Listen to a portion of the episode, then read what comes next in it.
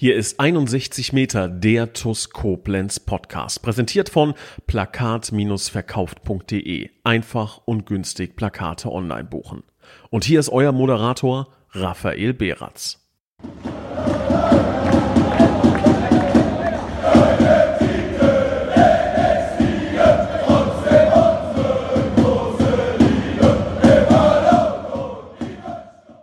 Liebe Schengel, hallo und ein herzliches Willkommen zu einer neuen Folge von 61 Meter, dem TUS Koblenz Podcast. Und ja, was kann ich sagen?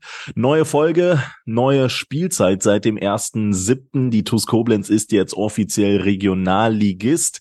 Und mit wem kann ich besser in eine neue Saison starten als mit dem ersten Neuzugang der TUS Koblenz? Ich begrüße ganz recht herzlich Kiran Ike. Moin, Servus.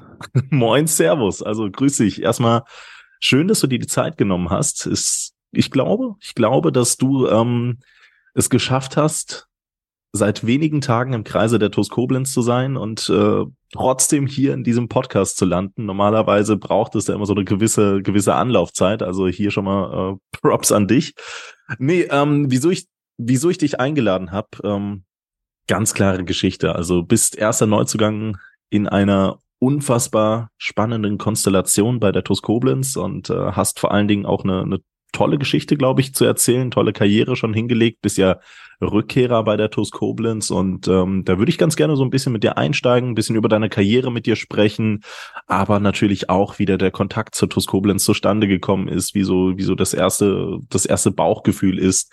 Aber bevor wir jetzt äh, tief in den Podcast äh, steigen, kratzen, äh, beißen, wie auch immer, ähm, da äh, lohnt es sich, glaube ich, wenn du dich erst einmal vorstellst, weil ich glaube, viele der TUS-Fans, die kennen dich noch gar nicht, obwohl du schon mal deine Schuhe für die TUS Koblenz geschnürt hast. Stell dich doch mal bitte vor.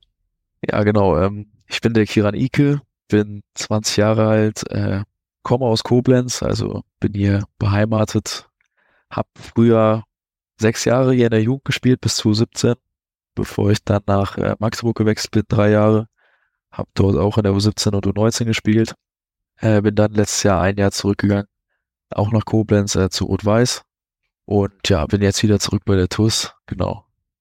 Das freut uns äh, definitiv sehr. Also erst einmal schön, dass du wieder da bist. Ähm, ich hatte dich tatsächlich auch selber schon äh, was, was länger auf dem Schirm. Ich weiß gar nicht, wie ich da drüber gestolpert bin, noch zu Magdeburg-Zeiten. Habe ich gedacht, oh, ein äh, Jugendspieler der TuS Koblenz spielt mittlerweile Junioren-Bundesliga. Auch zu Magdeburg gibt es dann noch die ein oder andere Anekdote. Kommen wir ähm, bei Zeiten äh, drauf zurück. Hat mich auf jeden Fall sehr gefreut, dass du dann den Weg äh, zur TuS Koblenz äh, zurückgefunden hast. Ähm, lass uns da ruhig mit einsteigen. Also bis jetzt seit Montag im Mannschaftstraining bei der TuS Koblenz, äh, hast jetzt äh, zwei Einheiten mit der ähm, neuen Truppe absolvieren können. Ähm, wie war da so dein, dein Erstkontakt mit äh, Blau-Schwarz nach, nach Jahren? Wie war das so in den ersten Trainingseinheiten? Gut aufgenommen oder ähm, noch eine Aufwärmphase? Ja, nee, also ich wurde schon sehr gut aufgenommen von der Mannschaft. Äh, war schon ganz witzig, wieder äh, bei der Tusnik-Kabine zu kommen und alles war blau-schwarz und es gab auch viele Gesichter, die ich noch nicht kannte. Mhm. Ähm, hat man sich das natürlich erstmal vorgestellt, aber ich habe natürlich auch mit zwei, drei Leuten aus der Mannschaft schon früher zusammengespielt in der Jugend. Mit wem? Von daher äh, mit Jan Mahler, mhm. Jonas Bast und Mandy Chenay. Ach krass, okay. Mit denen, ja. Und Almir Ametai auch. Mhm. Ähm, mit denen habe ich, äh, glaube ich, mit Jan habe ich insgesamt sechs Jahre gespielt. Von daher ist mir da nicht schwer gefallen, irgendwie direkt Kontakt zur Mannschaft zu haben. Und ja, die haben mich super aufgenommen paar neue Gesichter gab es natürlich auch, aber ich denke, das hat alles gut funktioniert. Die Trainingseinheiten sind gut gestartet und ich denke, wenn man sich da auf dem Platz ganz gut versteht, dann kommt der Rest auch von alleine. Absolut, absolut. Du hast gerade schon gefühlt die halbe Mannschaft aufgelistet, mit der du schon zusammengespielt ja. hast. Also das ist wirklich äh, fast schon eine Heimkehr, eine Rückkehr aber ähm, zeigt an der Stelle ja auch ganz gut äh, die Durchlässigkeit. Ne? Also in dem Jahrgang, wie viele es dann doch tatsächlich aus der Jugend heraus in die erste Mannschaft geschafft haben. Du hast ja gesagt, dass du aus der TUS-Jugend ähm, dann später zu Magdeburg gewechselt bist und dass man dann noch äh, Jahre später, wenn man so will, ähm, fünf, sechs Jungs einfach dann in der ersten Mannschaft wiederfindet. Auch das ja, ist gar nicht mal so schlecht. Ja, Ähm, absolut, ja. Äh, la lass uns so ein bisschen über, über deine Anfänge vielleicht bei der TUS jetzt in diesem Fall, in dieser Saison sprechen. Wir sprechen dann gleich noch so ein bisschen über deine Karriere. Ähm, ich glaube, in den sozialen Medien stand, dass du dich für eine Rückkehr zu TUS Koblenz entschieden hast, bevor noch die Entscheidungsspiele, also die Relegationsspiele gegen Groß Asbach ausgetragen wurden. Ist das so wahr?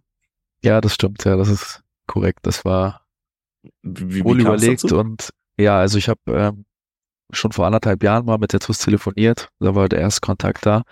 Mhm. Ähm, das war ganz witzig. Da war, saß ich im Zug nach Magdeburg zum Training. Da war eine unbekannte Nummer auf dem Telefon. Und ich bin dann einfach mal rangegangen und habe so gedacht, okay, wer ruft mich jetzt an? Ja. Dann war auf einmal der Sam, äh, die TUS am Telefon.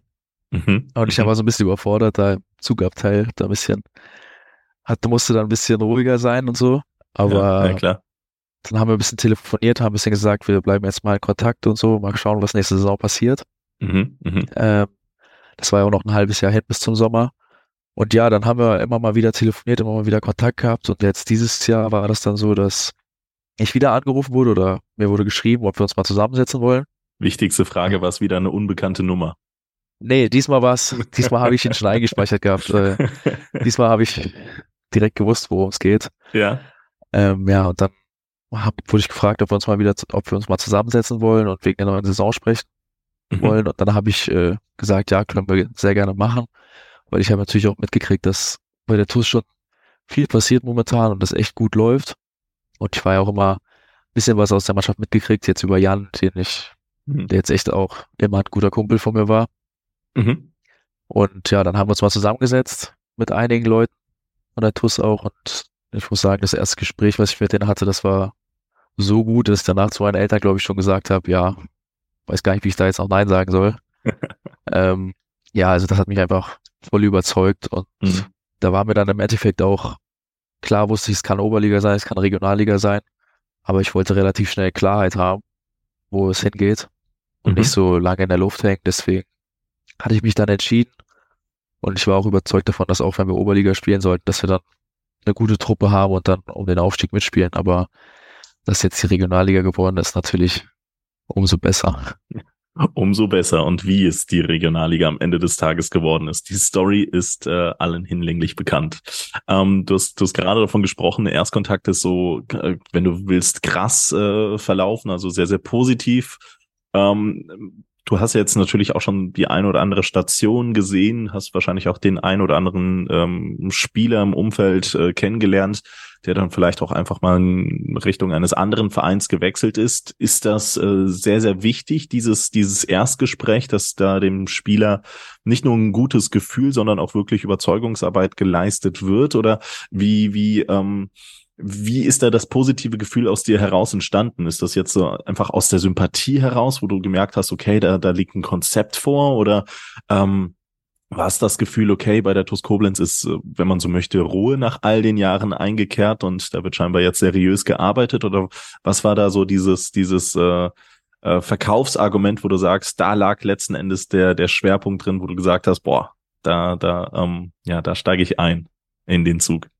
Ja, ich glaube, es war das Gesamtpaket einfach. Also es waren Okay. ganz viele Punkte, die mich da überzeugt haben. Einmal war es so, dass ich jetzt die letzten Spiele davor auch schon viel im Stadion geguckt hatte und viel, relativ viel von der Saison mitbekommen habe, weil ich ja auch wieder in Koblenz war. Ah, okay. Und Ja, mir hat's Ja. gefallen, wie die Mannschaft gespielt hat, wie Fußball gespielt wurde. Das, äh, ich hatte immer das Gefühl, dass sich die Mannschaft mit dem Verein identi- identifiziert hat. Also wenn die dann in die Kurve jubeln gegangen sind und sowas, das war, fand ich immer ziemlich cool. Mhm. Ähm, und dann bei dem Gespräch war es einfach so, dass der, dass die, ja, dass der Verein mir gezeigt hat, dass die eine klare Idee haben, wie sie Fußball spielen wollen, dass sie Spiele entwickeln wollen und da eine klare Marschroute haben und dann natürlich auch, wie sie mit mir arbeiten also wollen, also wie sie mich, auf welche Positionen die mich sehen oder dass sie in mir was sehen, war sehr viel Wertschätzung, auf die ich da getroffen bin. Von daher war das einfach das Gesamtpaket, was da einfach überzeugt hat. Und ich fand natürlich auch sehr cool, dass jetzt zum Beispiel vor Fans wieder oder vor richtig vielen Fans mal wieder spielen kann. Das wäre auch echt nice. Ist, ist das so ein Punkt, ähm, also wie, wie wichtig, wie äh, gewichtig ist das eigentlich für so einen Spieler zu sagen, okay, ey, ähm, vor Fans zu spielen, das ist, ist das in, in beispielsweise in Euros aufzuwiegen oder ist das äh, das Gefühl, nach dem man strebt, vor möglichst vielen Fans vielleicht zu spielen und dann ist, dann ist alles andere auch gar nicht so wichtig. Ich meine, du hast in, in Magdeburg natürlich einen Verein gehabt, das wenn du den Sprung in die erste Mannschaft geschafft hättest, du hast ja sogar einen Einsatz zu verbuchen, kommen wir auch noch mal gleich zu sprechen, ähm, dass, dass da natürlich eine unfassbare Wucht in, in, an, an Fans ist. Ne? Wir kennen alle die Magdeburger Fanszene. Das ist schon, ja. das ist schon krass. Das ist wirklich krass, kann man so festhalten. Bei Rot-Weiß, äh, klar, bei den Heimspielen ist weniger los, aber auch auswärts hast du schon das ein oder andere Mal natürlich äh, starke Fanszenen erleben dürfen, wo, wo das Stadion dann auch einfach was, was voller war. Ne? Vorzugsweise kann man da immer mal wieder gerne Kickers Offenbach und Co. erwähnen. Ähm, Macht das wirklich was mit dem Spieler? Sehnt man sich nach, nach einer eigenen Fankurve oder ist das vielleicht sogar individuell? Wie sieht's da bei dir aus? Wie, was, was, ja, ich glaube, ja. ich glaube, dass bei dem einen mehr oder bei weniger oder weniger, äh, oder weniger. Aber bei mir ist das, glaube ich, auf jeden Fall so, dass mich das absolut antreibt. Also ich kenne das aus Magdeburg, weil ich habe da drei Jahre lang gespielt, war da auch regelmäßig bei den Profis im Stadion und da waren immer 20 bis 25.000 Leute in der mhm. dritten Liga im mhm. Stadion und was da für eine Wucht mit der, mit der Mannschaft zusammen entstanden ist, wenn das, wenn es erfolgreich war, das war einfach überragend. Das war immer das, was mich dort angetrieben hat, da auch einmal in diese Kurve reinzulaufen und da vor der Kurve zu jubeln oder voll vor den, vor dem Ultrablock da, keine Ahnung, einfach mal auszurasten oder so. Da habe ich, das war immer das, was irgendwie Gänsehaut bei mir verursacht hat und ich würde schon fast sagen, oder würde sagen, das ist auf jeden Fall das, was mich am meisten angetrieben hat. Es ging nie darum, oder es geht ja nicht ging bei mir nie darum, irgendwie zu denken, ja, keine Ahnung, irgendwann will ich mal so und so viel Millionen damit verdienen haben, sondern eigentlich will ich irgendwann mal vor 70.000 spielen oder so. Mhm. Und da, äh, ja, in der Kurve jubeln. Also das war immer das, was sich in Magdeburg angetrieben hat. Ja, und das hatten wir jetzt in der Jugend. Gab es auch ein, zwei Spiele, wo so ein paar hundert Leute von den Ultras tatsächlich mal da waren. Das war auf einmal ganz anderes Spiel. Also da werden dann schon nochmal Energien freigesetzt. Äh, ja, das war jetzt letztes Jahr bei Rot-Weiß bei den Heimspielen jetzt nicht ganz so. Da musste man das irgendwie aus der Mannschaft heraus kompensieren. Mm, mm. Aber bei den Auswärtsspielen natürlich, wenn wir in Offenbach gespielt haben, da waren, glaube ich, bei gegen uns 5500 Leute oder sowas da. Das ist natürlich Wahnsinn. Also was da für ein, wie laut das an dem Stadion ist und ja, ja. wie das die Mannschaft nach vorne peitscht, ist, glaube ich, schon außergewöhnlich. Also ich glaube, das wirst du ja auch wissen, weil du natürlich das ein oder andere Spiel gesehen hast. Ich glaube auch ein Koblenz kann da eine, also du weißt das ja, du bist ja ein Lokalpatriot, wenn man so möchte. Aber ähm, ich bin mir ziemlich sicher, dass das auch in der kommenden Saison wieder der Fall sein wird, dass man ähm, auch in Blau-Schwarz wieder viele krasse Gänsehautmomente erleben wird. Also ich finde, dass unsere Fanszene oder die Fanszene an und für sich in, in Koblenz, ähm, die Fanbasis, wieder krass erstarkt ist und ähm, das merkt man dann auch immer wieder auf dem Platz. Du hast es gerade angesprochen, es, es macht einen Unterschied. Ich erinnere mich auch noch an Zeiten, wo dann äh, weniger im Stadion los war, sei es äh, aufgrund der sportlichen Situation, sei es vielleicht sogar pandemiebedingt. Ähm, wir erinnern uns alle, in der Bundesliga war es ja auch relativ ähm, leer, pandemiebedingt zwischenzeitlich. Und ähm, das, das war ja auch alles ein ganz anderes Fußballspiel. Jetzt mit den Emotionen, mit, mit der, mit der Stimmung dann im Hintergrund wird viel mehr gefeitet, wird viel, viel mehr gekratzt, gebissen, gekämpft und ähm, ja, nee, da freue ich mich drauf. Also Gänsehautmomente ähm, dann äh, zu sammeln in der neuen Regionalliga-Spielzeit gegen Mannschaften wie Kickers Offenbach und Co., aber dann halt eben mit einer Vielzahl an Hundertschaften mit äh, an TUS-Fans dann im Gästeblock. Ich glaube, das kann schon, das kann schon richtig, richtig geil sein. Und ähm, ja, wenn ich dann nur so Spiele wie beispielsweise gegen Groß Asbach, aber auch an einige andere denke, dann bin ich mir sicher, dass das äh, richtig, richtig stark sein wird, cool sein wird. Ähm, jetzt so ein bisschen abgedriftet von, von dir persönlich, aber ähm, ist auch okay. Äh, lass uns, lass uns, äh, bevor wir jetzt äh, so ein bisschen mehr über die aktuelle Situation sprechen, lass uns da tatsächlich so ein bisschen auf deine Anfänge zurückblicken, ähm, deine fußballerischen Anfänge, wenn man so möchte. Ähm, jetzt eine ganz stupide, schwierige Frage vielleicht auch. Weißt du noch, wann du in etwa angefangen hast, Fußball zu spielen und, und wo das war? Ja, das war 2008 müsste das gewesen sein, da war ich fünf. Ja. Ähm, also ich habe früher mit meiner Familie in Potsdam gewohnt. Ah, okay. Äh, das war okay. damals im Dorf von meinem Kindergarten, habe ich dann mit meinen Freunden da aus dem Kindergarten halt einfach angefangen zu spielen. Mhm. Hab dann da ein Jahr relativ erfolgreich, also ich war bei den Minikickern, durfte aber damals schon bei, den, bei der F-Jugend, glaube ich, mitspielen.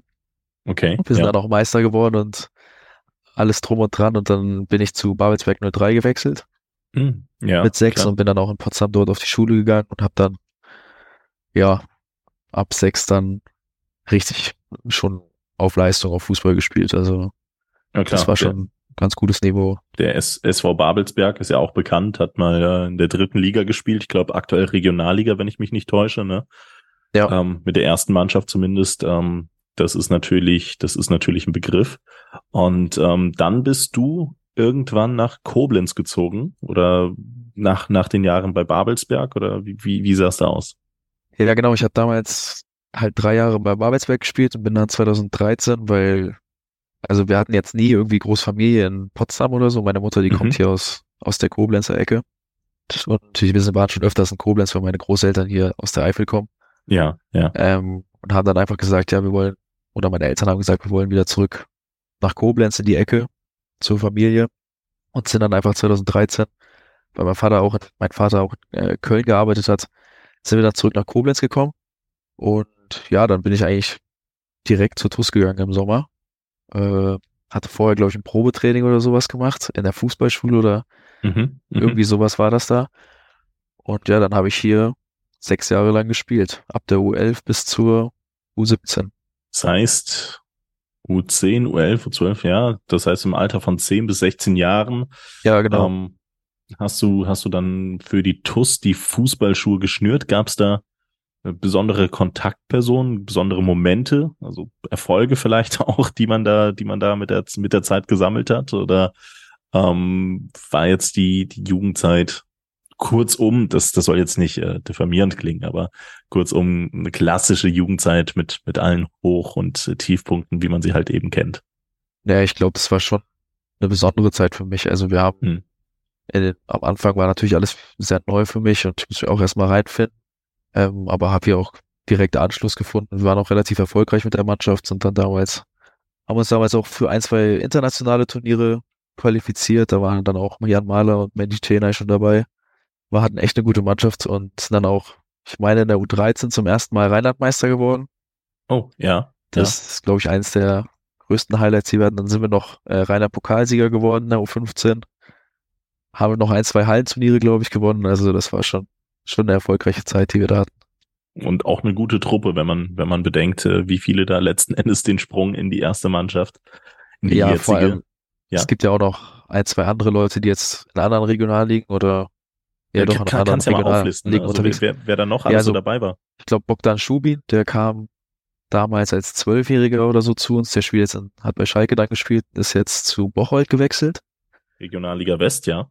Ähm, weiß gar nicht, ob jetzt noch irgendjemand in der Regionalliga unterwegs ist momentan, aber es gab auf jeden Fall immer noch ein, zwei Leute, die irgendwann mal an an LZ gewechselt sind oder an Mhm, Mainz gespielt mhm. haben und dann äh, ja auch Junioren Bundesliga gespielt haben. Das, das ist ja, das ist ja so ein bisschen der klassische Weg, ne? Du spielst bei der TuS Koblenz und wenn du irgendwann richtig, richtig, richtig gut bist in der Jugend, dann wagen die meisten nochmal den Sprung nach Köln, nach Mainz, in, ja. ich sag jetzt mal in die Teams des, des Südwestens, die so ein bisschen nahe liegen. Ich kann mir auch einen Wechsel zu Kaiserslautern erklären aus, aus rein sportlicher Sicht. Bin mir sicher, der eine Ja. oder andere Fan wird das jetzt nicht so gerne hören, aber ähm, ja, es ist nun mal so. Bei dir war das allerdings ein bisschen anders. Ne? Also du bist dann, du bist dann nicht äh, hier, ich sag jetzt mal eine Fahrzeit von einer Stunde entfernt ins nächste NLZ gewechselt, sondern du bist nach Magdeburg gewechselt im Alter von 16 Jahren. Und jetzt mit Verlaub, das gilt jetzt aber nicht wirklich als der, als der fußballerische Nabel der Welt. Klar, krasse Fanszene, definitiv. Ja. Spielen Junioren Bundesliga. Aber mit 16 von Koblenz nach Magdeburg zu wechseln, das ist schon, ja, ich sag jetzt mal ein außergewöhnlicher Sprung. Äh, Wie kam das zustande? Ja, das war schon ein Schritt. Ähm, das kam damals zustande. Wir haben damals immer mit der Rheinland-Auswahl Turniere in Duisburg und so gespielt, diese Länderpokale. Hm. Und im U15-Turnier sind wir damals Sechster oder Siebter geworden, was glaube ich schon ziemlich außergewöhnlich fürs, fürs Rheinland war. Ähm, und ich habe mich in dem Turnier verletzt, aber habe da trotzdem drei Spiele gemacht und ich wurde damals von von Magdeburg scheinbar gesichtet oder sowas. Okay. Ähm, ich habe mich dann aber verletzt und in dem Sommer war dann, wusste ich noch gar nichts davon.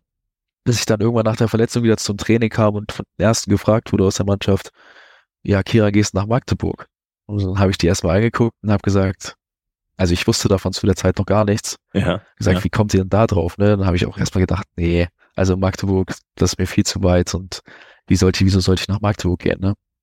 Dann irgendwann kam dann im Herbst die Nachricht von, vom FCM, ob wir uns mal, ob wir mal telefonieren wollen oder uns mal zusammensetzen wollen. Und da habe ich natürlich gedacht, okay, ja, aber vielleicht will mich auch irgendjemand aus der Mannschaft jetzt einfach veräppeln oder sowas, ne? Weil die halt auf mich zukamen und ich nichts wusste. Ja, ja. Und dann kam tatsächlich, da wurde mein äh, Vater angerufen vom Verein, hat denen gesagt, ja, die würden mal gerne mit mir sprechen und hätten mich beobachtet und würden mich gerne bei sich haben. Ja, dann haben wir da, ich glaube, so Probetage gemacht. Das war so Sonntag bis Dienstag oder so. Mhm. Da habe ich dann mittrainiert, bin dann da auch zur Schule gegangen. Das war auch wichtig, dass ich da weiß, wo ich da hinkomme. Ist denn deine Familie mitgezogen oder bist du alleine dann im Alter von 16 Jahren?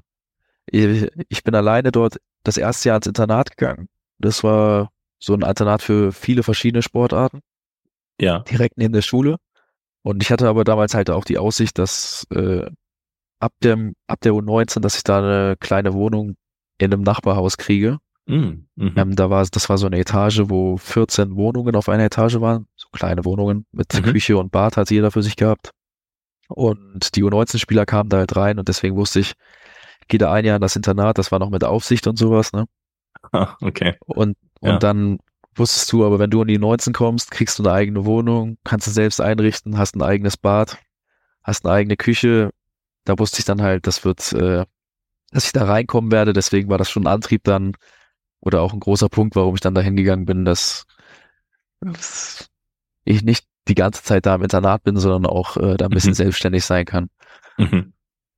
Ähm, ich ich habe dich eben so ein bisschen abgewürgt mit den Punkten, wie du da hingekommen bist. Über die Probetrainingstage äh, hast du dich, hast du dich äh, beweisen dürfen, hast dich zeigen dürfen und dann war klar, dass du, dass du da einen Jugendvertrag unterschreibst, anfängst Geld zu verdienen oder wie, wie war das? Wie war das?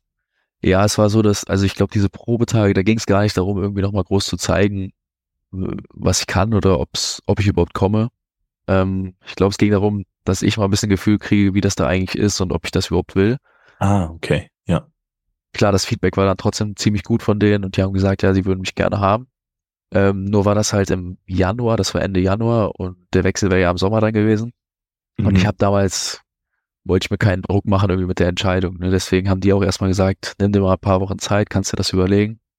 Und aber ich war damals auch in der Schule dort mit ein, zwei Leuten aus der, aus der Mannschaft und das war irgendwie so witzig dort in der Schule, dass ich da echt mit, nur mit positiven Erinnerungen weggegangen bin aus Magdeburg. Und Ja, cool. dann hat man natürlich die ganze Zeit überlegt, das war eine ziemlich spannende Zeit, wo man die ganze Zeit hin und her überlegt hat, ja, soll ich das jetzt machen, soll ich das nicht machen?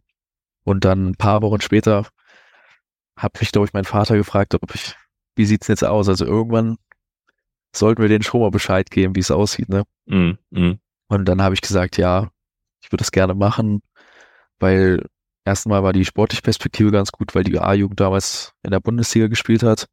Und ja, ich konnte dort in die Schule gehen, bin dort in die elfte Klasse direkt gekommen, da ist nach zwölf Jahren schon Abi, also habe quasi noch ein Dreivierteljahr gespart gehabt, Okay. Schulzeit Sehr stark. konnte dann ein Jahr quasi nur Fußball spielen. Nebenbei habe ich noch ein kleines Praktikum gemacht, aber konnte da halt mich ein Jahr erstmal nur auf Fußball konzentrieren im älteren Jahrgang mit der U19.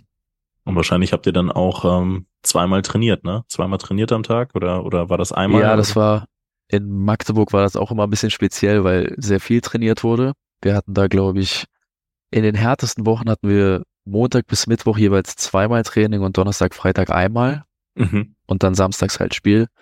Aber das meistens war Dienstag, Mittwoch doppelt. Also, dass wir dienstags Krafttraining und abends normal trainiert haben. Ja, ja. Und Mittwoch war zweimal Fußball. Also, Okay, okay. Aber Und, war schon ja. zweimal, ja. Und du hattest auch einen äh, relativ besonderen Jugendtrainer, der mit Sicherheit auch dem einen oder anderen TUS-Fan geläufig ist. Ähm, ich überlasse dir jetzt mal die, ich will nicht sagen Bombe, das ist so negativ behaftet, aber die, die, die Überraschung äh, äh, zu öffnen. Äh, wer war denn dein Jugendtrainer? Ja, also in der U17 noch nicht, aber in der U19, als ich in der U19 bekommen habe, ist die Stelle vom U19-Trainer frei geworden, weil der zu den Profis gegangen ist. Ähm, und da war lange Zeit offen, wer Trainer wird und dann wurde Patrick Sander Trainer. Bam. Patrick Sander. Ne? Also wir kennen äh, alle noch äh, Pette, bis 2018 in der Regionalliga Oberliga TUS Trainer gewesen und ähm, noch zu Zweit- beziehungsweise Drittliga-Zeiten.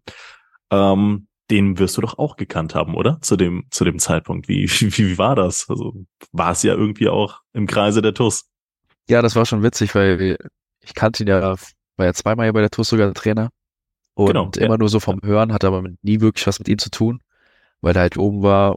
Ich war halt damals 12, 13 Jahre alt. Ähm, von daher war es schon was Besonderes, das erstmal zu hören. Ich konnte es aber gar nicht einschätzen, wie es jetzt mhm. werden würde, weil es halt auch ein neuer Trainer von außerhalb war. Ja, aber das war echt eine super Zeit mit ihm. Also ich muss sagen, zwei Jahre lang war mein Trainer, die komplette U19. Ähm, wir haben uns super verstanden und der war immer wie so ein, ja, wie so ein Papi, der über alle drüber geschaut hat in der Mannschaft und äh, ja, der hat okay. das echt gut, gut gemanagt und am Ende bin ich auch Kapitän unter ihm geworden, hatten echt richtig guten Draht zu ihm und äh, ja, war schon, schon erfolgreich dann am Ende. Das, was ich immer von äh, Patrick Sander, also mitbekommen habe, natürlich, äh, die Stärken sind natürlich hinlänglich bekannt, aber ähm, ich glaube, wenn du hier jemanden Koblenz gefragt hättest, wofür steht Patrick Sander, dann äh, hätte man äh, vieles natürlich gesagt, aber nicht für für Jugendarbeit. Ne? Also das äh, war ja auch um, ähm, bei der TuS Koblenz so, dass man oder dass er seinen Stamm an ähm, Stammkräften hatte und junge Spieler waren so ein bisschen hinten dran, haben aber auch selten wirklich krass viele Einsatzzeiten bei ihm sammeln können und sind dann teilweise auch deswegen äh, gegangen. Plus man hat auch ganz oft mitgen äh, mitgenommen, dass der äh, Patrick so ein bisschen äh, ja harter harter Knochen, harter äh, Typ sei, der ähm, der dich, der dich äh, gefühlt schon so ein bisschen auffressen kann, äh, wenn, wenn, wenn es halt, wenn es halt nicht, wenn es halt nicht passt. Jetzt sagst du erst der Papi für alle. Das ist ja schon so ein bisschen fast schon gegensätzlich. Ähm, ist Patrick Sander gar nicht so hart gewesen oder ähm, ja, wie, wie war der Mann? Ja, also wenn, als ich gehört habe, dass Patrick Sander Trainer bei uns wird, wie, wie du schon gesagt hast, dass äh, ja, damals hatte man das Gefühl, dass junge Spieler vielleicht ein bisschen hinten dran waren oder sowas. Mhm ähm, konnte ich das halt einfach gar nicht einschätzen, als er dann die Jugendmannschaft übernommen hat bei uns. Ähm, aber ich glaube, der ist da voll aufgegangen in der Aufgabe und hat gemerkt, dass es, ich glaube, es war seine erste Jugendmannschaft, ähm, hat einfach gemerkt, dass es richtig Spaß macht, mit so jungen Leuten zu arbeiten, die auch alle, alle wollen, sich alle weiterentwickeln wollen und dass er uns echt noch was beibringen kann. Also, dass da vielleicht man, da, dass man so bei jungen Leuten vielleicht noch ein paar Schrauben drehen kann, um wirklich, wo man wirklich was bewirken kann.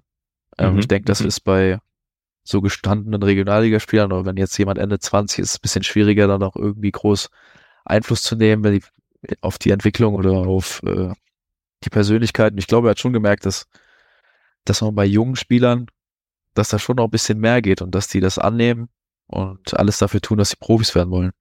Ähm, und klar, war auch ein harter Trainer. Also wir haben 1000 Meter Läufe gemacht, Linienläufe, Treppenläufe.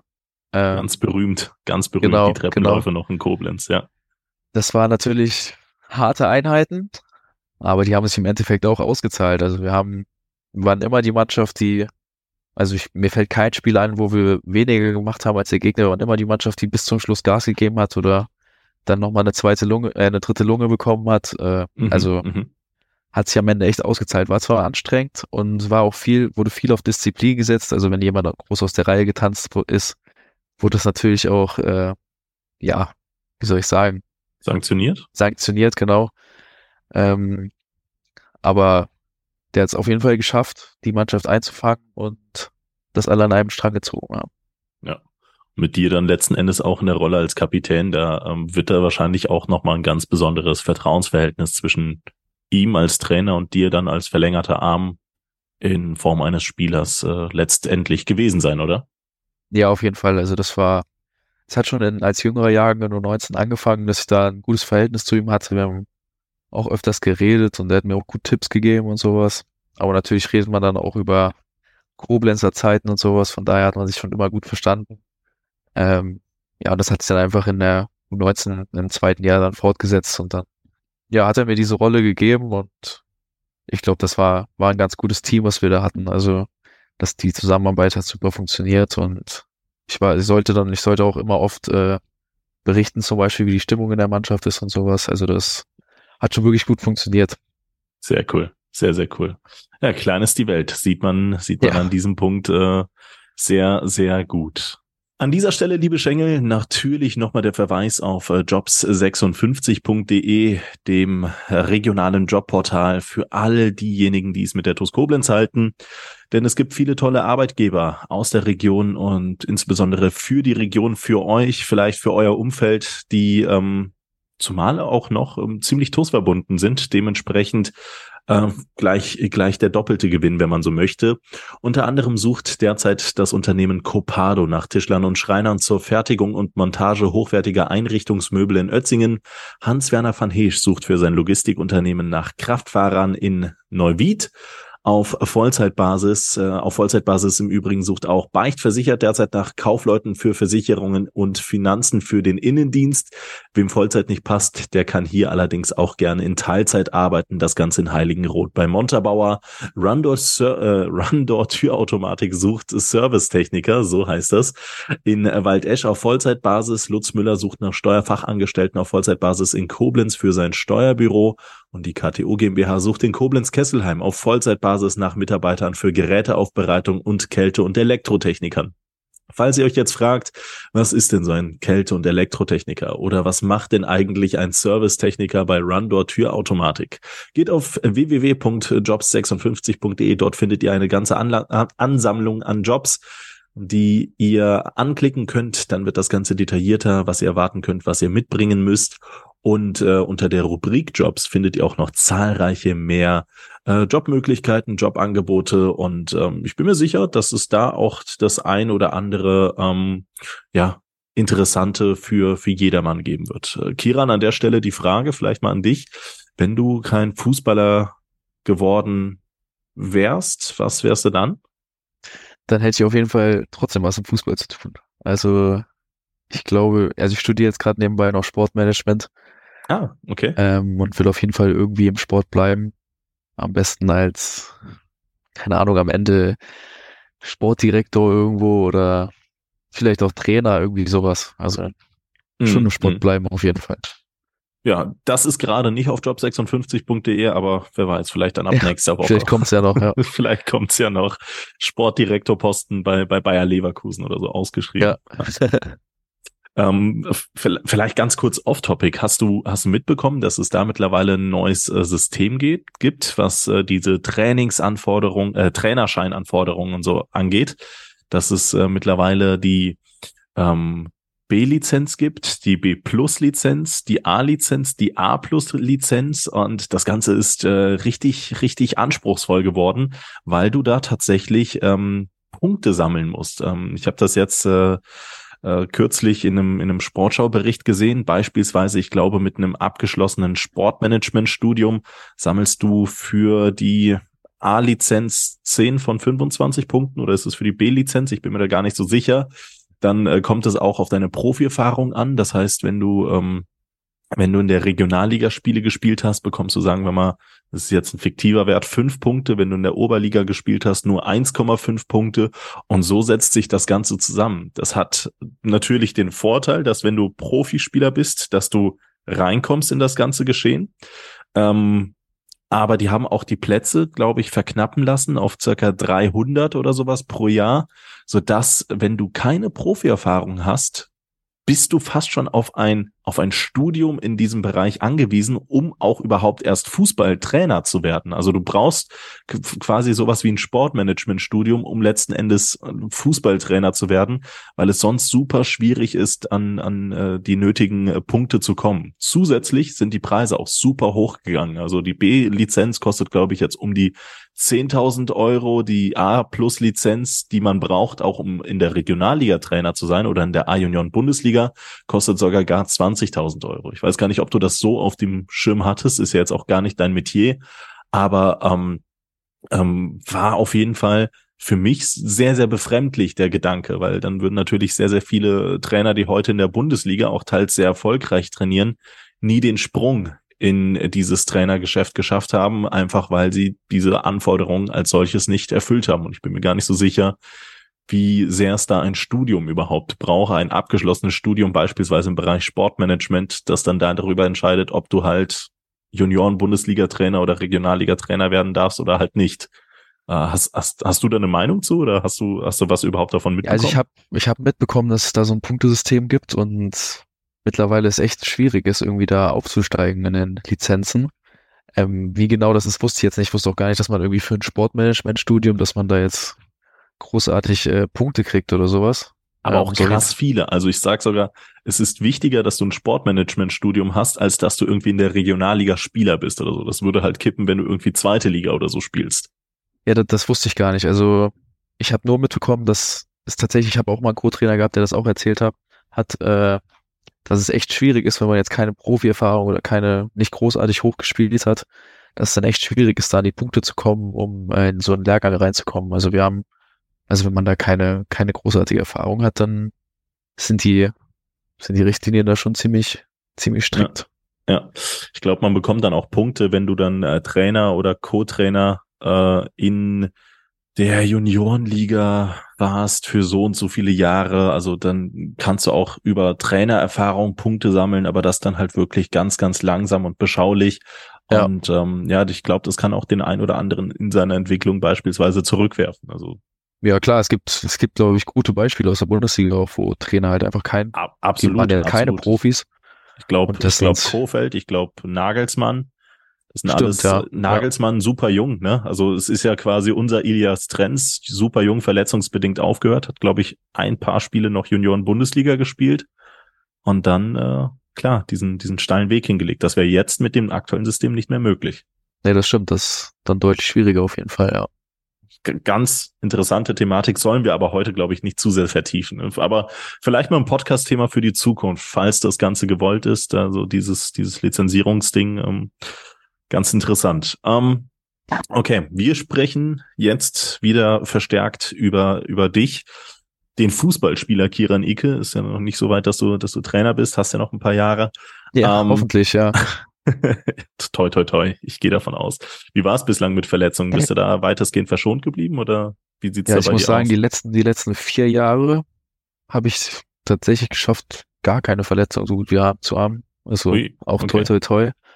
Ähm, vorher hatte ich mal eine, eine kleinere Knieverletzung, da war ich mal ein, zwei Monate raus, aber das war jetzt nichts Wildes. Mhm. Also kein Kreuzbandriss oder irgendwie sowas, sondern einfach, da habe ich einen Schlag aufs Knie bekommen und hatte dann da ein Knochenödem und noch ein, zwei Sachen, aber das war jetzt nichts Schlimmes. Okay. Ähm, und sonst hatte ich mal einen Arm gebrochen, als ich klein war, aber großartige Verletzung hatte ich seitdem jetzt nicht mehr. Ja, das, äh, das wollen wir aber auch genauso beibehalten, ne? Toi, toi, toi. Ja. ja. Ähm, ganz oft hört man ja Geschichten von, von, auch von TUS-Spielern, die, äh, in der Junioren-Bundesliga dann mal gespielt haben, aber dann in der entscheidenden Phase, wo es dann darum geht, okay, schaffe ich den Step oder nicht, sich dann verletzt haben und dann ist irgendjemand anderes äh, dazwischen gegrätscht oder so. Schön, dass es bei dir verletzungsfrei funktioniert hat. Wir Auf sind jetzt Fall. Äh, in der Timeline nochmal beim FC Magdeburg U19. Du hast da natürlich tolle Erfolge gefeiern können. Aber ich sag, der größte Erfolg eines Jugendspielers ist natürlich dann, wenn er den Sprung in die erste Mannschaft schafft. Und ich habe gesehen, du hast einen Einsatz für die erste Mannschaft von Magdeburg im äh, Sachsenpokal. Ist es der Sachsenpokal? Sachsen-Anhalt-Pokal, ja. Sachsen-Anhalt-Pokal ähm, zu verzeichnen können. Das heißt, mit uns vergleichbar der Rheinland-Pokal wahrscheinlich. Ähm, das heißt, du hattest auch äh, deine, deine Trainingseinheiten wahrscheinlich im Kreise der ersten Mannschaft, oder? Du warst da natürlich nicht allzu weit entfernt als Kapitän der U19. Ja, das Trainingseinheiten leider nicht. Also ich ah, weiß auch selbst gar okay. nicht, warum es mit Trainingseinheiten nicht so wirklich geklappt hat, weil mir wurde immer gesagt, das wäre angedacht. Ähm, und ich, es wäre auch auf jeden Fall drin gewesen. Ähm, es war mehr so, dass ich bei, ich war in dem Viertelfinale, war das, glaube ich, da wurde ich dann eingesetzt. Da gab's, mhm. das war so mhm gegen so eine Dorfmannschaft dort irgendwie aus Sachsen-Anhalt. Da durfte ich mal eine Viertelstunde spielen bei den Profis und das war auch echt, echt cool, dann mal neben denen, die sonst da vor 25.000 Leuten dann da auf dem Platz zu stehen und zu merken, dass sie ja eigentlich auch alle komplett normale Jungs sind oder genauso über die gleichen Sachen in der Kabine reden wie wir auch. Also ja, klar. Das sind alles echt richtig coole Typen dabei gewesen. Ähm, man konnte natürlich auch mal mit dem Trainer reden, mit Christian Tietz damals, ähm, oder jetzt immer noch, aber das war schon eine coole Erfahrung. Ich war in den Trainingseinheiten, war ich nicht dabei. Das hat mich natürlich auch irgendwie auch immer ein bisschen genervt, aber ich durfte dann zum Schluss nochmal beim Landespokalfinale im Kader sein. Hm, okay. Und durfte dann da nochmal äh, den Landespokal mit hochstemmen nach dem Spiel. Das war schon eine coole Erfahrung dann nochmal zum Abschluss. Also ja, ich hatte schon absolut. Kontakt immer zu den Profis, weil man kannte auch ein, zwei Leute, weil die mal unser Spiel gucken waren. Oder über, wir hatten aus der ganzen Mannschaft von uns hat nur einer bei den Profis mittrainiert von den Feldspielern. Mhm. Ähm, der hat auch luxemburgische Nationalmannschaft gespielt, also der war dann immer oben dabei und darüber hat man immer so ein bisschen Kontakt gehabt zur ersten Mannschaft. Also es war schon, ich war, würde schon sagen, dass ich nicht allzu weit entfernt war von denen da oben. Aber am Ende des Tages, das äh, muss man dann leider so festhalten. Wir sprechen jetzt von letztem Jahr, ne? also Mai ja. 2022 hast du den Pokal noch mit Magdeburg in die äh, Höhe strecken können mit der ersten Mannschaft. Ähm, dann allerdings der Schritt aus Magdeburg weg, obwohl ja auch eine zweite Mannschaft in Magdeburg existiert, wo man dann vielleicht drüber hätte sprechen können, jemanden ranziehen zu können. Wieso hast du dich dagegen entschieden? Und ähm, ja, wieso bist du dann erst einmal in die Heimat? Ja. Äh, die Situation war damals so, dass diese zweite Mannschaft in diesem Jahr, wo wir aus der U19 rausgekommen wären, überhaupt äh, ja, geschaffen wurde.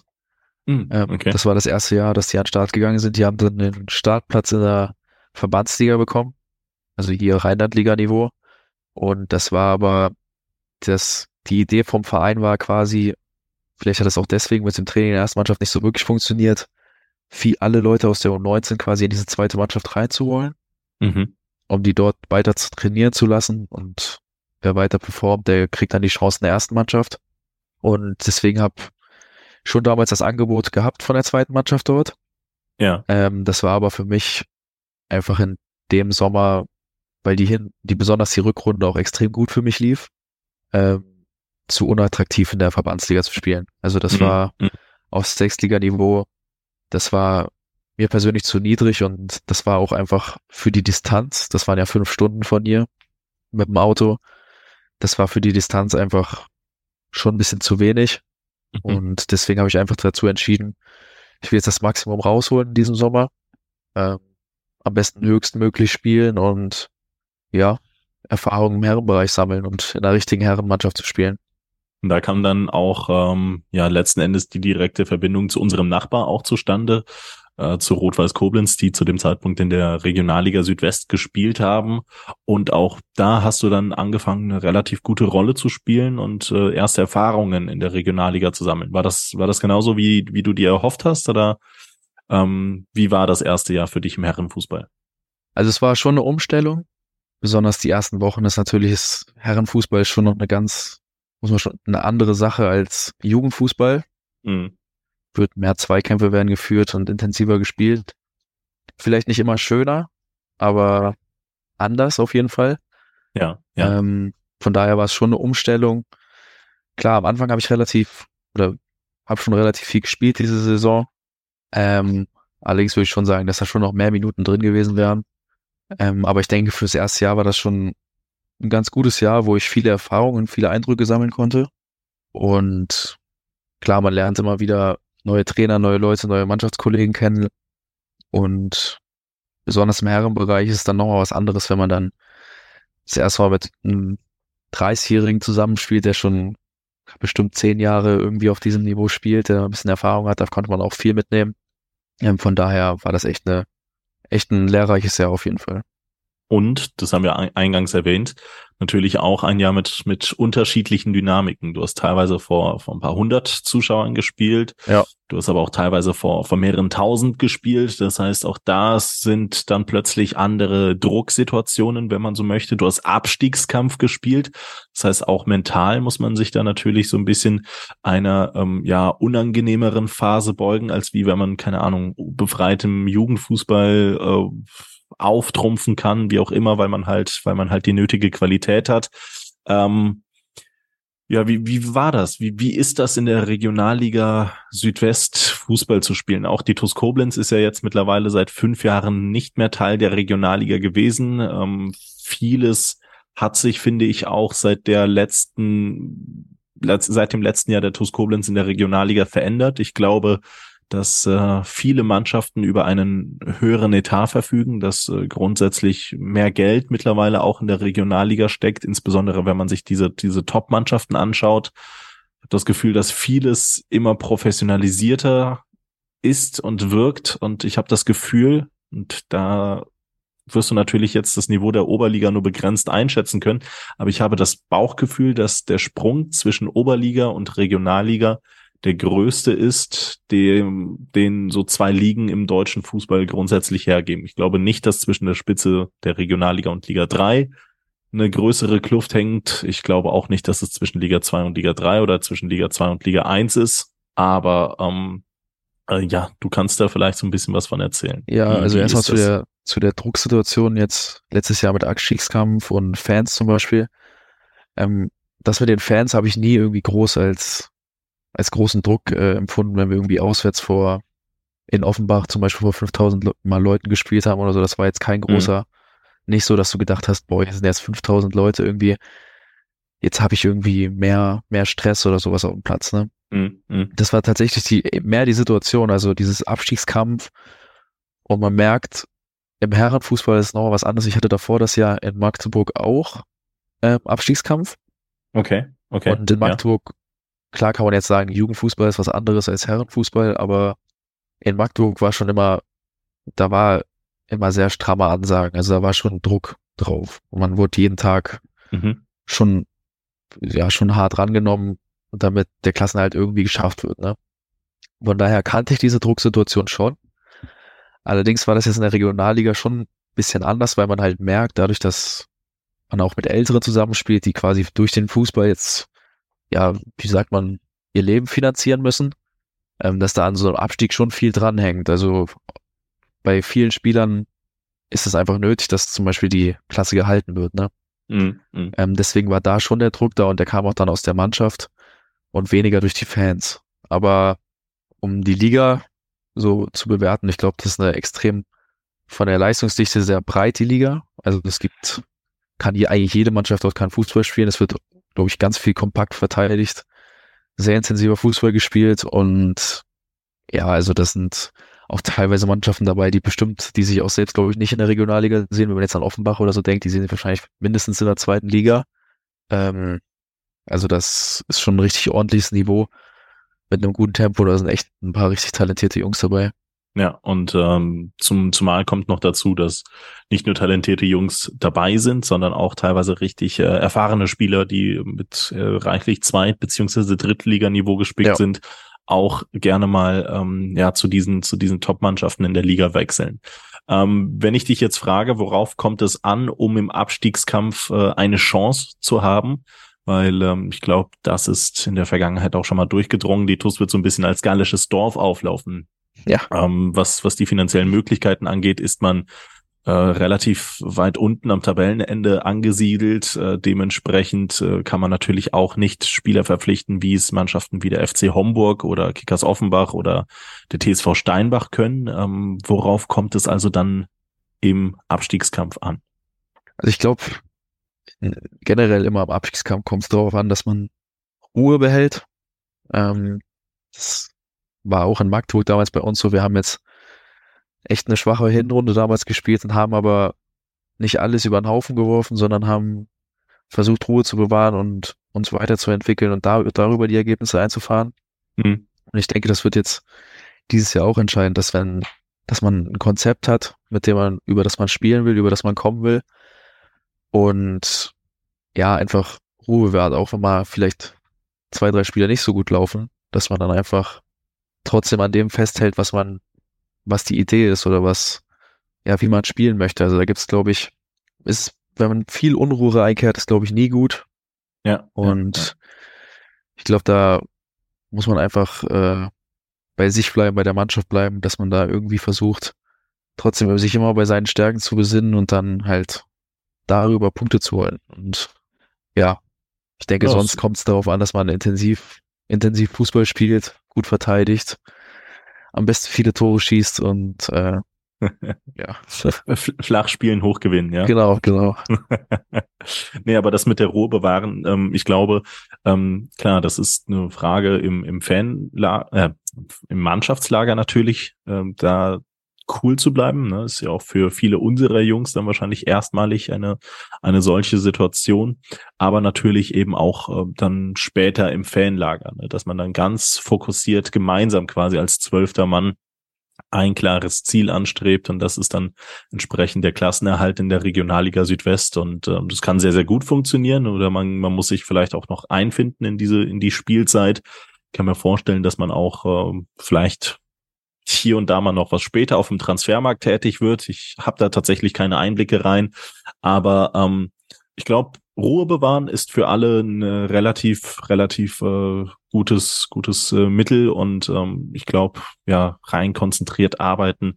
Da haben wir mit dem, mit dem Ilias, mit, mit dem Stali und ja, das, das, das Trainerteam, aber auch die Mannschaft, da haben wir einige Charaktere drin, die das, glaube ich, schon sehr, sehr gut als erfahrene Säulen vorleben.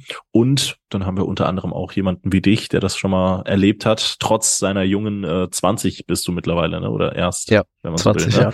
ähm, tro- trotz der jungen 20 Jahre schon die ein oder andere Erfahrung einfach dann ja so in dem Sinne mitgenommen hat. Ähm, was ich dich noch gar nicht gefragt habe, vielleicht noch mal äh, ganz kurz, bevor wir dann äh, zu zur aktuellen Timeline kommen, was deine Karriere angeht.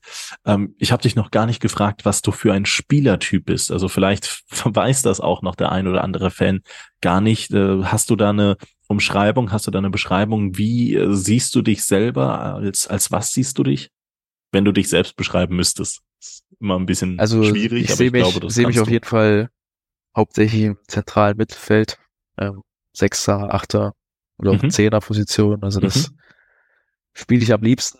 Bin da, denke ich, komme eher über, ja, über fußballerische Qualitäten. Also ich versuche flach zu spielen, äh, bin relativ spielintelligent, also ich versuche das Spiel zu verstehen und darüber Mhm. Akzente zu setzen. Ähm, bin relativ laufstark, glaube ich. Also ich kann gut gegen den Ball arbeiten. Ja, ich denke, darauf kann man sich einstellen. Also würd, würdest du jetzt von dir aus sagen, so dieser, dieser Box-to-Box-Typ, also jemand, der von hoch äh, runter oder von, von 16er zu 16er läuft? Ja, doch, ich glaube, das, Oder- das oder- trifft oder ganz eher- gut, ja. Ja? Okay. Ja. Also ich würde heißt- mich schon als Box-to-Box-Spieler bezeichnen. Okay, okay. Dann äh, haben wir da schon mal klare Kenntnisse. Wie groß bist du? Das weiß vielleicht auch noch nicht jeder so. Äh, ich so 1,88 rum. 1,87, 1,88. So groß. Wahnsinn. Ja. Wahnsinn. Ja, Okay. Ja, dann, äh, dann äh, haben wir da auf jeden Fall auch eine gewisse, gewisse Stärke in Luftduellen. Was, wie, wie sieht's da aus? Luftduelle? Kannst du? ja, kannst also ich du nicht? denke, das ist auf jeden Fall besser geworden in den letzten ein, zwei Jahren. Das war früher nicht so ganz meine Stärke, aber wir mussten auch in Magdeburg viel am Kopfballpanel arbeiten, deswegen ist es, glaube ich, ist schon besser geworden. Also es funktioniert auf jeden Fall. Okay, okay. Ja, ich glaube, mit, mit der Körpergröße macht man da nicht allzu viel äh, falsch. Dann, ähm, ja, letzten Endes hat es bei Rot-Weiß äh, zwar für den Pokalsieg am Ende gereicht, aber die Mannschaft ist trotz, das muss man tatsächlich so ähm, festhalten, trotz starkem Endspurt abgestiegen. Ähm, großer Umbruch bei, bei unserem Nachbarn. Ja, viele Spieler haben den Verein verlassen, sehr, sehr viele sogar. Dich inklusive. Du hast eben schon gesagt, du hast ähm, dich bereits vor den Relegationsspielen für die TuS Koblenz entschieden. Das heißt, es wäre Liga unabhängig gewesen, egal ob Oberliga oder Regionalliga. Ja, ich, ich weiß jetzt gar nicht, ob wir das im Podcast eben schon erläutert haben, aber hast du den entscheidenden Grund aufgezählt, wieso du zur TuS Koblenz gegangen bist? War das jetzt nur lediglich aufgrund der Gespräche oder gab es da, gab es dann einen entscheidenden Impuls? Ja, also es war der entscheidende Impuls war, glaube ich, das waren die Bemühungen vom Verein. Also, dass Ah, okay, okay. sich Ja. echt viel Mühe gegeben wurde, dass mir im Gespräch echt ein super Gefühl gegeben wurde, dass man hier mit einem Konzept arbeitet, dass man eine Idee hat, wie man Fußball spielen will und dass man Bock hat, mit mir zu arbeiten. Das war die entscheidenden Punkte eigentlich. Und dann hast du am Ende natürlich auch noch äh, verfolgen müssen mit der TuS Koblenz, wenn die Entscheidung schon im Vorfeld stand, ob Oberliga oder Regionalliga. Das ist mit Sicherheit auch der TuS äh, das, das werfe ich jetzt einfach mal so in den Raum, du kannst mich korrigieren, falls dem Ja. nicht so ist, dann wirst du natürlich auch die Relegationsspiele der TuS Koblenz anders verfolgt haben, als wie wenn du äh, zu dem Zeitpunkt noch nicht gewusst hättest, dass du zu Blau-Schwarz wechselst. Äh, hast du also die Spiele live verfolgt? Hast du die mitbekommen oder ähm, wie, wie, wie war das? Ähm, Ja, also war das war gar nicht so relevant für dich? doch, also davor, dadurch, dass vorher schon klar war, war ich natürlich schon sehr gespannt und habe auch, ich war auch im letzten Spiel im Stadion, als gegen, gegen Dieflin war das, glaube ich, wo man hätte theoretisch noch aufsteigen können, Ja, wenn genau, Mainz 20, gepatzt genau, hätte. genau, ja, ja, ja. Ähm, ich bin nur danach, nach unserem Pokalfinale, bin ich in Urlaub gefahren Mhm. und konnte die Relegation leider nicht live hier im Stadion gucken. Musste das dann über, über den Stream machen. Und das erste Spiel, äh, wir waren dann im Urlaub am Strand und im ersten Spiel habe ich dann meine Jungs, die beiden Kumpels, mit denen ich da war, die, vor denen konnte ich es dann noch nicht ganz geheim gehalten, dass es schon, dass es zu TUS geht. ähm, ja. beim ersten Spiel war ich noch relativ entspannt. Ich habe so gedacht, ja, Große Asbach ist auch ein starker Gegner. Mhm. Wird man sehen, all, ist alles Bonus, ne?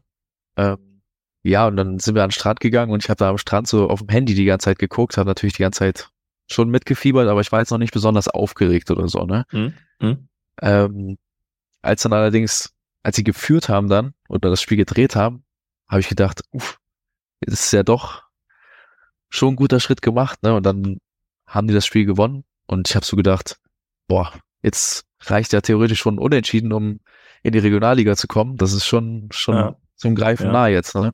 Ja. Und ich war aber immer noch so, dass ich relativ gefasst war und so gedacht habe, ja, schauen wir, was kommt. Kommt alles so, wie es wie es sein soll, ne? Und dann am Tag, weiß ich, das war mittwochs, glaube ich, ne? Das Rückspiel.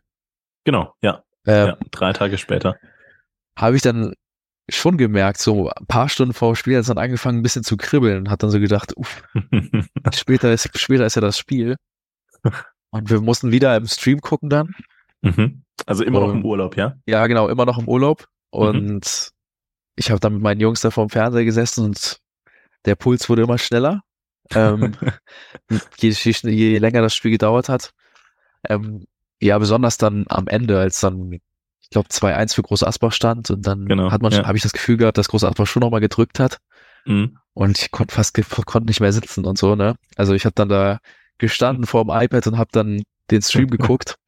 Ja. Ja, gut, und als dann das 2-2 in der 93. gefallen ist, ist natürlich, haben wir natürlich schwer gejubelt. Also das war schon, war schon echt witzig. Also besser hätte man es nicht schreiben können. Ach Mann, ey, es ist, es ist scheißegal, welche Geschichte ich da höre. Ne? Ich habe ein Grinsen, ich habe ein Grinsen, das, also ich sag, gefühlt gehen meine Mundwinkel gerade über meine Augenlider äh, hinweg. Ja. Es ist unfassbar, was, was das immer wieder für, für Gefühle, für Emotionen auslösen kann. Also ähm, du erzählst es und ich habe quasi einfach nur die Bilder wieder vor vom, vom inneren Auge und das ist, das ist ganz, ganz groß, ganz, ganz stark. Ja. Ja, das war schon echt witzig. Ja, witzig, witzig kann man das ja, äh, gerne einfach, auch mal cool, so. Nee, nee. Spaß gemacht. Ver verstehe ich natürlich, verstehe ich. Ähm, nee, es war, war ein Riesenmoment und ähm, coole Geschichte, ja, coole, coole Anekdote.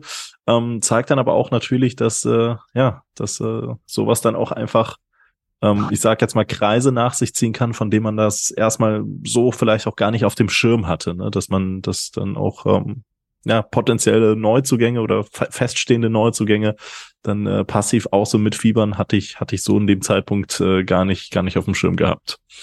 Ähm, okay, das heißt, wenn ich jetzt alles zusammen äh, gerechnet und zusammengewürfelt habe, sind wir tatsächlich jetzt in der, in der Gegenwart angekommen. Was noch bleibt, ist vielleicht ein, ein kleiner Blick in die Zukunft, ja, so, ähm, was die eigene Erwartungshaltung von sich selber vielleicht angeht, persönliche Ziele, was, was möchtest du, was möchtest du jetzt in, in, in diesem Jahr noch gemeinsam mit der TuS Koblenz erreichen, für dich persönlich und vielleicht auch auf, auf Vereinsebene gesehen? Ja, also ich denke erstmal für, für den Verein auf jeden Fall, dass wir die Klasse halten. Ich glaube, das Mhm. muss das oberste Ziel sein, dass wir da eine gute Saison spielen und in der Liga bleiben und ja, uns dabei bestmöglich entwickeln. Und ich persönlich möchte natürlich möglichst viel spielen, auch einen großen Anteil daran haben und äh, ja, auch mich bestmöglich entwickeln und ja, mit dem Verein die, äh, die Regionalliga aufmischen. Wir- Wirst du weiterhin ähm, Vollzeitfußballer sein oder startest du jetzt sowas wie, wie, wie ein Studium oder ne, ne, nach Quatsch, bist ja noch am Studieren, ne? Das ist ja, Ja, ich- das ist ja bin quasi jetzt schon das. seit einem Dreivierteljahr mache ich das Sportmanagementstudium nebenbei. Okay, Okay. Aber das auch online, also.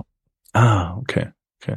Ja, okay. Nee, ähm, sehr, sehr cool, sehr, sehr cool. Da drücke ich dir auf jeden Fall weiterhin die Daumen und natürlich auch, dass du jetzt einen guten Start äh, in die erste Mannschaft hast. Ich glaube, es ist auch immer als Vorteil oder von Vorteil, wenn man als junger Spieler schon früh in einem Sommer Klarheit hat, wo es dann einfach hingeht, in welches Team es geht und wenn man dann so eine Sommervorbereitung komplett einfach absolvieren kann, die Testspiele mit der Mannschaft absolvieren kann, ist, glaube ich, sehr, sehr gut, um sich einfach zu akklimatisieren.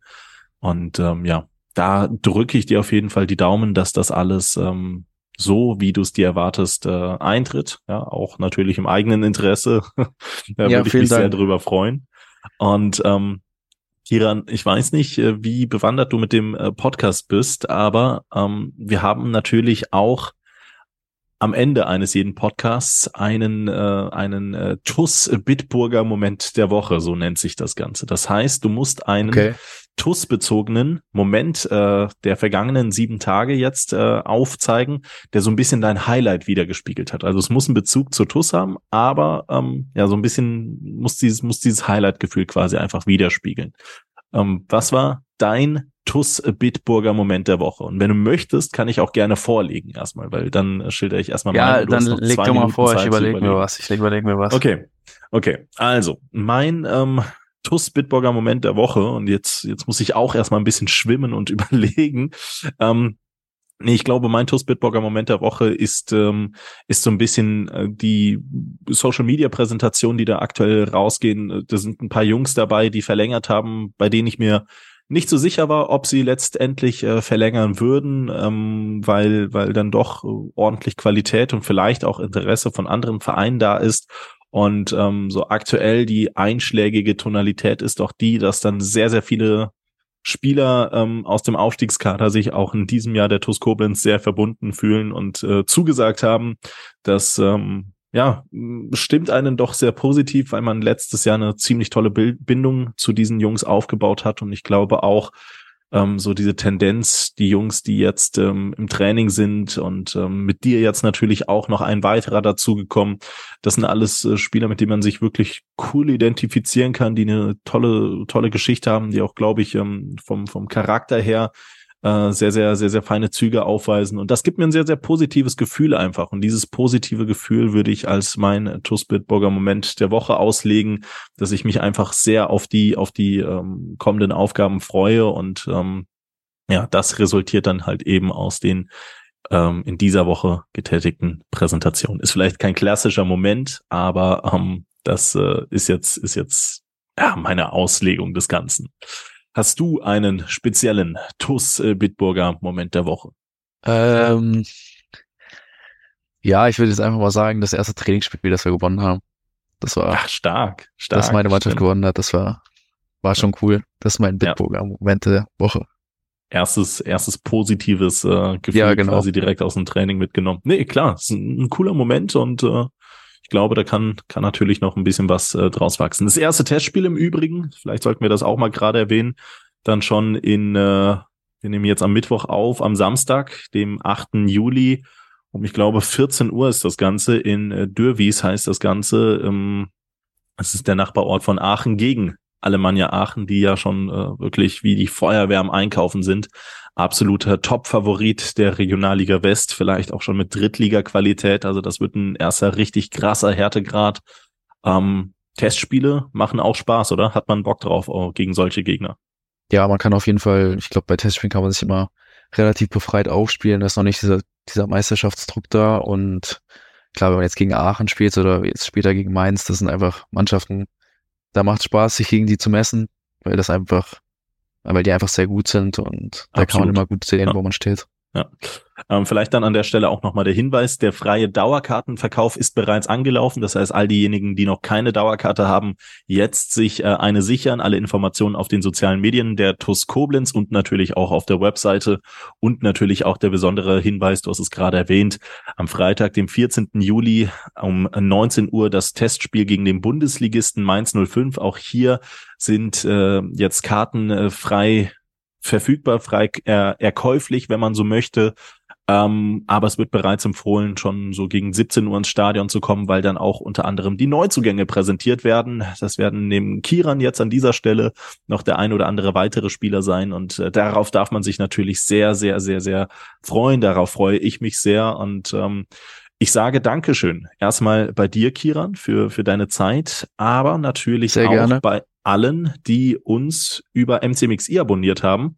MCMXI, ihr kennt es, für 19,11 Euro könnt ihr euch eine Spielminute von 1 bis 90 aussuchen, die noch frei ist und schießt die TuS Koblenz in einem Pflichtspiel in dieser Spielminute ein Tor. Dann ähm, gehört euch das Trikot des Torschützen. Seid ihr TuS Koblenz Mitglied, gibt es die Hose gar oben drauf und ähm, ja, das Ganze natürlich jederzeit monatlich kündbar und es sind immer noch ganz, ganz viele, die uns in, unterstützen.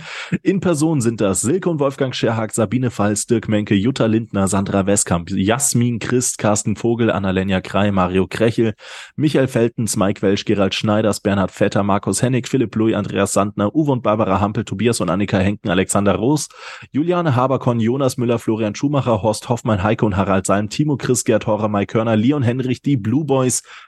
Pascal Andalusi, Kai Dott, Björn Schmidt, Detlef Mundorf, Max Kollmann, Richard Rosenthal, Walter und Annette Friesenhahn, Jens Bohner, Klaus Möhlig, Gerd Sprotte, Daniel Brüsch, Jürgen Flick, Heiko Baumann, Richard Bouvet, Arne Kinas, Jürgen Schneider, Sophia Dieler, Thomas Hake, André Weiß, Saskia Hampel, Timo Put, Sebastian Mantel, Christian Ellerich, Michael Hilse, Klaus Einig, Konstantin Arz, Marco Schulz, Kilian Lauksen, Hans-Dieter Chris, Gerd Vetter, Kilian Thun, Gerrit Müller, Daniel Hannes, Joachim Henn und Lea Vetter. Vielen, vielen Dank für eure zahlreiche Unterstützung über MCMXI. Natürlich, wie immer, werdet ihr dann auch namentlich hier im Podcast erwähnt, so wie gerade eben. Und ähm, ja, ich sage Dankeschön. Danke nochmal, wie gesagt, eben schon von, für deine Zeit. Es hat großen Spaß gemacht. Ich hoffe, du hattest auch Freude Ja, auf jeden an Fall. der, an der ersten Podcast-Aufnahme. Ich sage, das erste Mal muss auf keinen Fall das letzte Mal sein. Freue mich schon auf, auf, auf das nächste, logischerweise. Ja, ich mich auch, ich mich auch. und ähm, wünsche dir jetzt erstmal eine tolle Vorbereitung, bleib verletzungsfrei und ähm, ich freue mich, dich dann schon am Samstag erstmals auf dem Platz spielen zu sehen. Ja, Dankeschön. Ich freue mich auch. Bis dahin, Kiran Ike, danke für deine Zeit. Sehr gerne. Ciao, ciao.